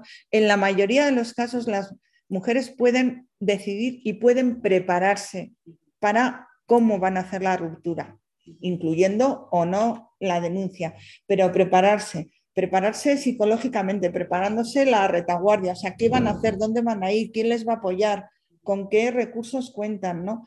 Preparar todo eso. ¿eh? Antes los trabajadores, las personas, el personal sanitario o de los servicios sociales, como ese mandato de si tienes conocimiento de alguien que está, hay que denunciar. Bueno, ya nos hemos dado cuenta que denunciar en contra de la voluntad de la mujer es absolutamente perjudicial. Primero, porque normalmente no va a llegar a una condena, o sea, porque no va a haber pruebas, pero sobre todo porque has roto el lazo de confianza con esa mujer. O sea, de alguna forma ya le pierdes, ya no va a volver a, abrirse. ¿no? Entonces hay que ir mucho más despacio. A veces es frustrante porque romper con una relación de violencia supone un cambio personal que como todos los cambios personales son duros. Me da igual dejar de fumar o empezar a ir al gimnasio o romper con la pareja. No son cosas que un día te levantas y ya está. No. Pues un día lo decides, das un paso, vuelves para atrás, te arrepientes, te, no sé, se dan pasos para adelante y para atrás, nunca es un avance lineal. Esto es duro de aceptar para quien acompaña en ese proceso, pero si no lo aceptamos no podemos hacer un, o sea, prestar un acompañamiento útil. A ver, no sé, respecto a la persona que decía que no entiende la prohibición, la prohibición total de mediación en violencia de género, pues ya somos dos. O sea, yo tampoco la entiendo, vamos, no puedo entender que sea algo tan automático de nunca, jamás, cuando, como dice ella, en, cualquier otro delito que siempre implica... hay un filósofo del derecho, que, Ferracholi, que dice que el derecho penal tiene que ser la ley del más débil. ¿quién es el más débil? Pues en, el acto del delito, el más débil es la persona que lo sufre, ¿no? Frente a quien utiliza la fuerza o la violencia o, la estafa para hacer daño, el más débil es la víctima, pero cuando esa persona es acusada frente al Estado acusador, el más débil es el procesado, ¿no? Es decir, ¿a qué venía esto? Em, que en todos los delitos hay una diferencia, por supuesto, pero puede haber mediación. Y no solo mediación en delitos leves, que es lo que, por ejemplo, se está haciendo mayoritariamente en las experiencias que hay en España son en delitos leves, pero en otros, en otros sitios que llevan muchísima más experiencia, en delitos graves, se llega a acuerdos de, satisfactorios de reparación para la víctima de mediación. Entonces yo tampoco entiendo, es verdad que siempre hay un desequilibrio, pero precisamente el hecho de que haya un mediador, un tercero, de alguna forma imparcial que intenta buscar ese equilibrio, es decir, hay una preparación antes del encuentro para que las personas cuando se encuentran puedan negociar en una en una igualdad de fuerzas, pero para eso hay una preparación y un apoyo por parte del mediador. Entonces, eso que será más o menos difícil de alcanzar en todos los conflictos, pues eh, también se podría lograr aquí. El problema es que aquí se confunde mucho porque, bueno, ya conocéis en eso, en una de las dinámicas que explica la persistencia de la violencia de género, que es el ciclo de la violencia. ¿Sabes? El ciclo de la violencia, pues eso, que estalla y después es la petición de perdón y luego la luna de miel. ¿no? Y entonces, de alguna forma, se entiende que dentro de esos ciclos de la violencia, una fase es como que el agresor pide perdón, se arrepiente de lo que ha hecho, promete que no lo va a volver a hacer y que no puede vivir sin ella y entonces ella pues entra en ese proceso de ayudarle, comprenderle. Entonces parece, se equipara un poco la mediación con ese pedir perdón que de alguna forma es parte del ciclo, pero no tiene para nada por qué ser así. Eso es desconfiar absolutamente de las y los profesionales de la mediación que tienen que asegurar ese equilibrio. Entonces yo no estoy en absoluta acuerdo en que la prohibición sea tan generalizada. No sé si le he contestado. Respecto a, los, a la otra pregunta de los estereotipos, pues aquí podríamos hablar mucho bueno, no sé, yo creo que esos estereotipos de la mala madre creo que tienen más que ver con la cuando la mujer es acusada de un delito. Cuando decimos que el derecho penal no es buen aliado de las mujeres, tenemos que tener en cuenta que esa idea de que tenemos poca credibilidad, que en general no somos de fiar, que somos mentirosas, y eso, pues eso que desde pequeñas, ¿no? Cuando nace una niña y, habla fenomenal y sabe se entera de todo, en vez de decir, jo, va a ser una lideresa nata y tal, decimos, ay, qué engañadora, cómo, cómo nos torea a todos, ¿no? Cómo, pues eso, las habilidades, las mujeres se, entienden en ese sentido negativo y el sistema penal nos trata, nos trata así en general como mentirosas y las mujeres tenemos mucha posibilidad de deslizarnos de la posición de denunciante a la de denunciada. Esto de las contra denuncias es un ejemplo, pero otro es el de las denuncias falsas o el de las mujeres que eh, no cumplen con el deber de las visitas a, los progenitores acusados de... Es decir, hay muchas posibilidades de ser acusadas. Y realmente frente a lo que se suele decir, que el derecho penal es más duro con las mujeres. Las condenas por los mismos hechos suelen ser más duras para, las mujeres, hay estadísticas de esto, pero además las mujeres tienen una doble castigo, una doble sanción, porque no solo es la sanción penal, sino también la sanción moral, porque se considera que una mujer que es delincuente o que infringe la ley no puede ser buena madre, no puede ser buena, y entonces es bastante frecuente que, que en casos de estos de pues de acusación o de, por supuesto, de condena, si son mujeres extranjeras, creo que ya preguntaba, ¿no? Mujeres inmigrantes en situación irregular, pero vamos, incluso cualquier tipo de mujer pobre de aquí tiene muchas posibilidades de, pues eso, de perder, por ejemplo, la custodia de los hijos e hijas. Sí, la idea de que de la doble sanción moral contra las mujeres, pero bueno, esto nos vamos un poco de, del tema, pero el derecho penal ha sido muy duro, sí, con, las mujeres. Otros ejemplos de justicia restaurativa, pues, mm, bueno, se podrían poner muchos, pero yo creo que de esto va a ser la charla que va a dar, por ejemplo, Alicia. Ella va a dar muchos mejores, ¿no? Pero, pero sí, sí, no, los, no tiene por qué haber solo mediación entre la persona afectada y la persona que ha causado el daño. Muchísimas veces esas personas van con otra gente de su confianza o incluso es la propia comunidad la que establece bueno, primero lo que ha pasado, los daños, porque a veces la ruptura, el trauma, por así decir, no es entre dos personas, sino la propia comunidad pues siente el daño y lo tiene que, restaurar, ¿no? Y hay, hay, bueno, muchas experiencias muy diferentes porque hay desde culturas más tradicionales que en su propia, pues tienen esta idea de la justicia comunitaria, pero también aquí, no sé, pues el ejemplo que he puesto antes de los encuentros restaurativos, que no se pretende llegar a un acuerdo de reparación, sino simplemente el objetivo en sí mismo es el diálogo, el entender, el querer saber por qué a mí, por qué de esta forma, por qué a esta persona que sentía de dónde venía la orden. Y, o sea, entender lo que pasó puede dar una satisfacción que el que le condenen a cinco a siete años de prisión, pues no, no consigue, ¿no? No sé, pero no me siento muy, ya he dicho desde el principio que, que yo iba a hablar de eso y que lo de los ejemplos vais a tener otras posibilidades de, a ver, en, principio la perspectiva de género, perspectiva de igualdad de género, estudios feministas, no es lo mismo que justicia restaurativa.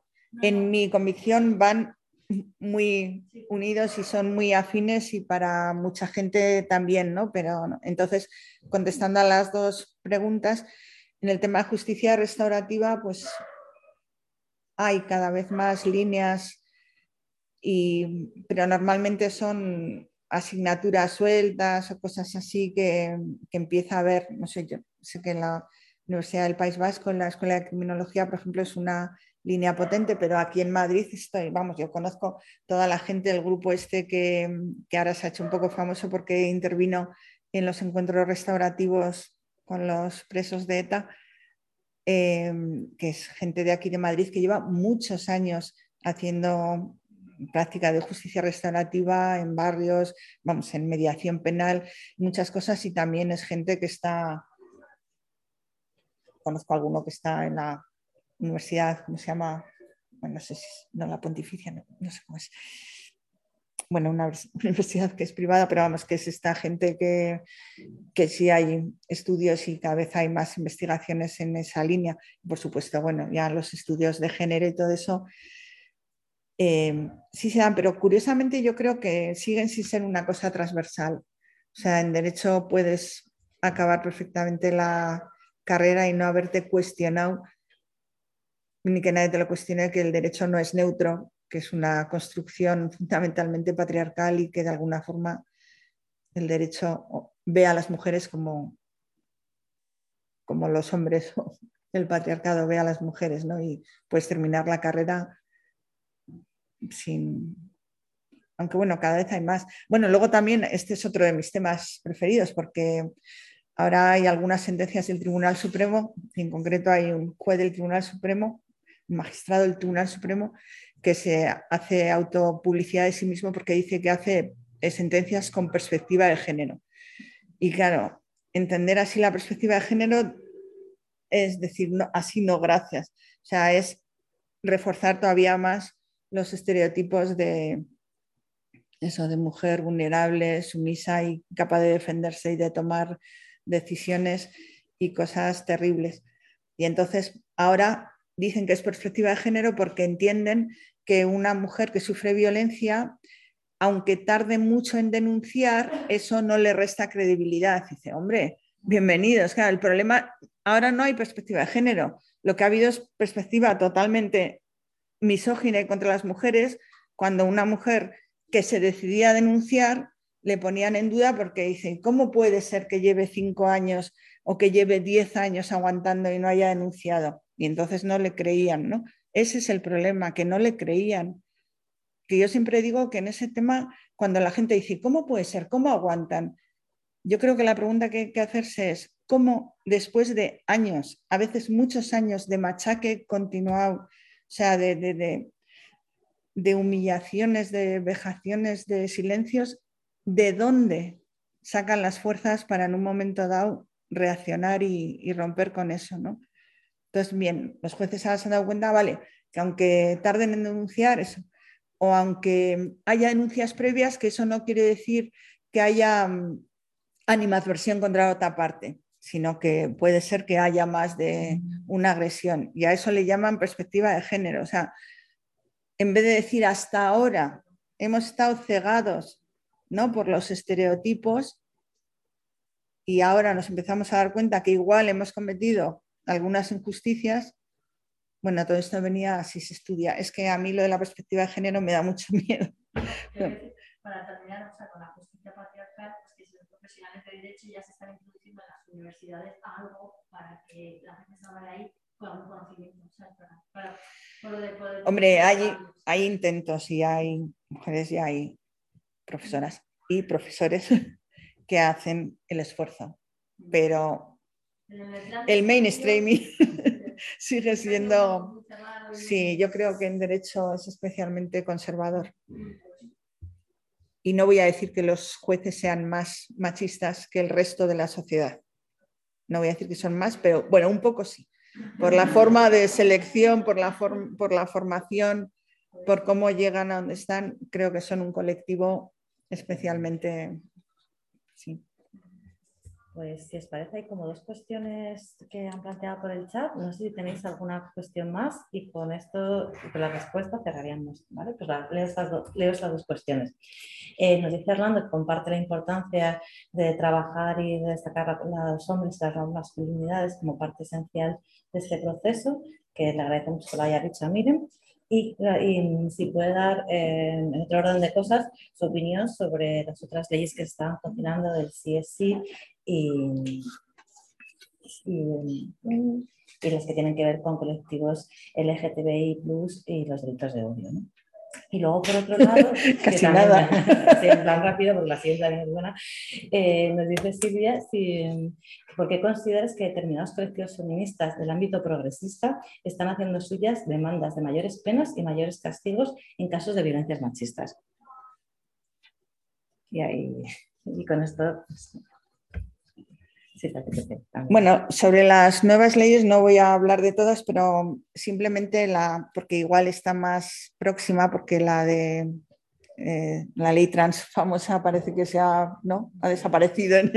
bueno, no sé si está parada, pero parece que la ley de garantía de libertad sexual igual sí está caminando un poco más deprisa.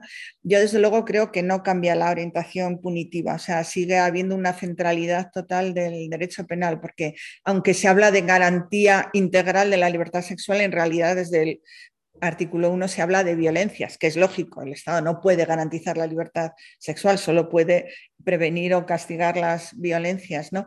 Pero claro, ¿cómo se prueba? Es decir, pasa lo mismo que en la violencia de género. ¿Cómo se, ¿Quién tiene derecho a esos, a esos recursos, a esas medidas, a esos derechos? Pues quien haya denunciado y haya conseguido una, una condena. Entonces estamos otra vez en, esa línea. Es cierto que la ley habla, pero también la ley integral de, violencia de género habla de la posibilidad de que los servicios sociales den la credencial de víctima sin necesidad de denunciar, pero luego eso no se ha desarrollado. Y aquí queda también al desarrollo de las autonomías. Pero vamos, es una ley que sigue con la expansión del derecho penal, con nuevos delitos. Por ejemplo, lo del acoso callejero me parece, vamos, impresionante que se intente solucionar esos, esos temas llevándolo a la justicia penal o el tema de la tercería locativa. O sea, me parece que es otra vez más delitos. Y luego me parece que hay un desenfoque del problema, o sea, centrar todo el debate en el tema del consentimiento, que yo creo que es muy discutible, pero de esto, pues por ejemplo, Clara Serra habla ¿no? con más eso de que el sí es sí no es tan empoderante como parece, sino más bien todo lo contrario, ¿no? y que es mucho más liberador lo de no es no. Pero vamos, eso lo puede explicar ella. Pero el problema para mí es que se ha centrado toda la importancia de la ley precisamente en lo penal, que es una disposición adicional. Y, y se dice que lo importante es el nuevo concepto de consentimiento, cuando yo creo que no es nada nuevo y además es discutible, y la desaparición de los abusos y la unificación de todas las agresiones sexuales en un solo tipo. Que para eso para mí es terrible, porque antes había un intento de graduar la gravedad del ataque, de la intensidad del ataque. Y ahora esa graduación la van a hacer sus señorías, los jueces O sea, porque como se está en el mismo delito, desde un tocamiento intencional de alguien que le toca en el culo en un bar con mucha gente, hasta una violación múltiple, no sé, con una detención, o sea, al final es todo el mismo delito, pues eso yo no creo que, que empodera a las mujeres, sino que al revés, quedamos, o sea, quienes van a valorar con sus sesgos cognitivos, pues son sus, sus señorías. Y luego que siga habiendo una visión totalmente androcéntrica de los ataques sexuales, donde la penetración es, si hay penetración ya es lo más grave y otras vejaciones, pues otros ataques pierden importancia. O sea, de alguna forma seguimos con una visión totalmente androcéntrica del delito. Es decir, para, soy muy poco optimista sobre esa ley y de las demás no puedo comentar porque ya me ha alargado mucho. Y la última pregunta era, ¿por qué he apuntado aquí? Ah, ¿Por qué hay un feminismo punitivo?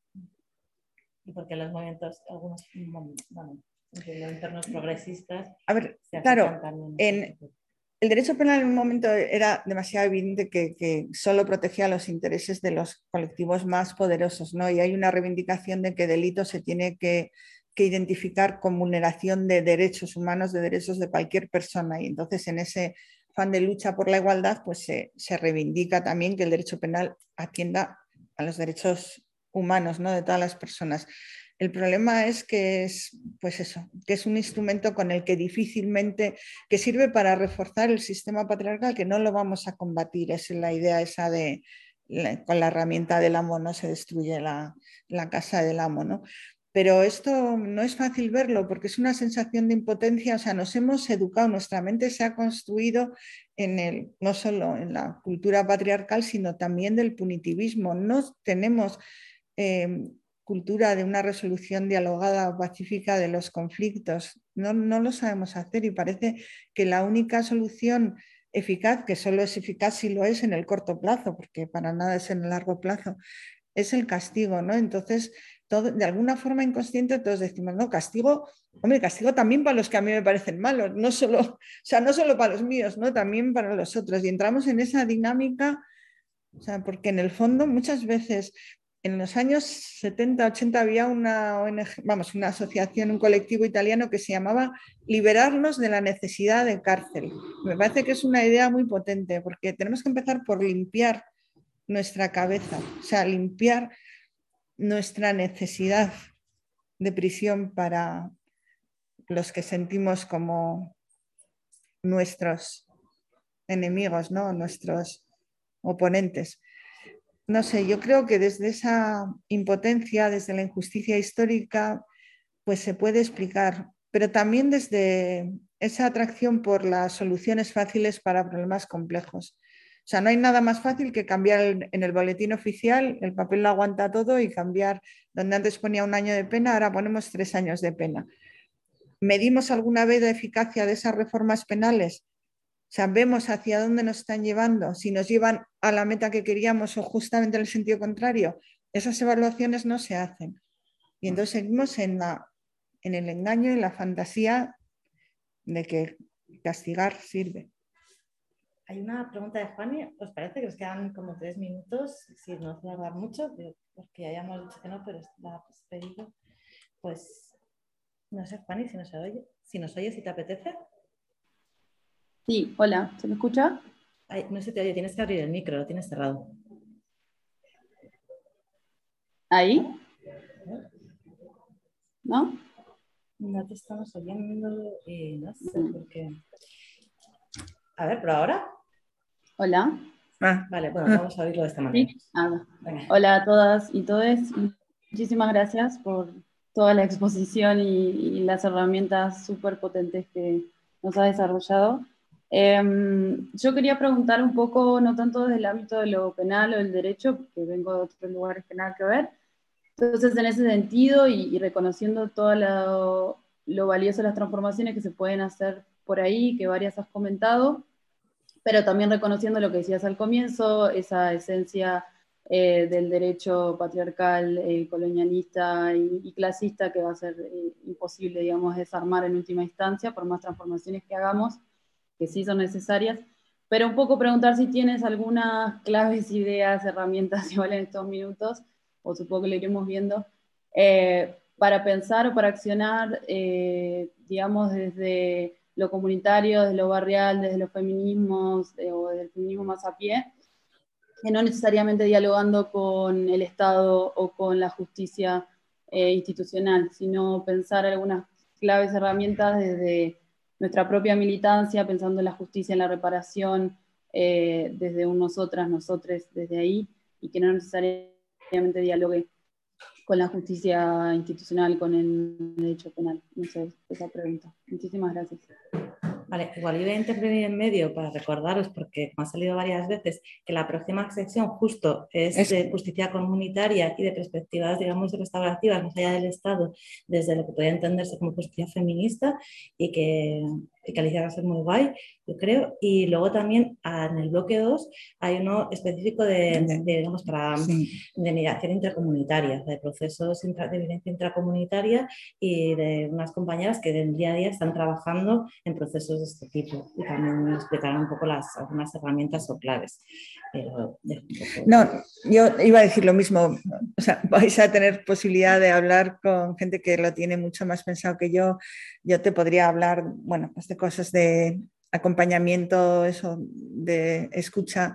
Y me ha gustado mucho el título de Me cuidan mis amigas, porque muchas veces nosotras somos las más duras, las más exigentes, las más autopunitivas contra nosotras mismas y contra nuestras amigas, ¿no? Y darnos cuenta de eso, de cómo a veces exigimos reaccionar y, no sé, y nos tratamos de una forma muy dura, pues tendría que hacernos pensar, ¿no? Pero bueno, creo que no hay tiempo y no tengo fuerzas de verdad para... Así que te remito a la siguiente ponente que con Alicia mucho mejor. Pues nada, que es un poco tarde. Muchas gracias a todas, todos, especialmente a Miren, y nos vemos el, el miércoles que viene, solo online. Hasta ahora. Gracias.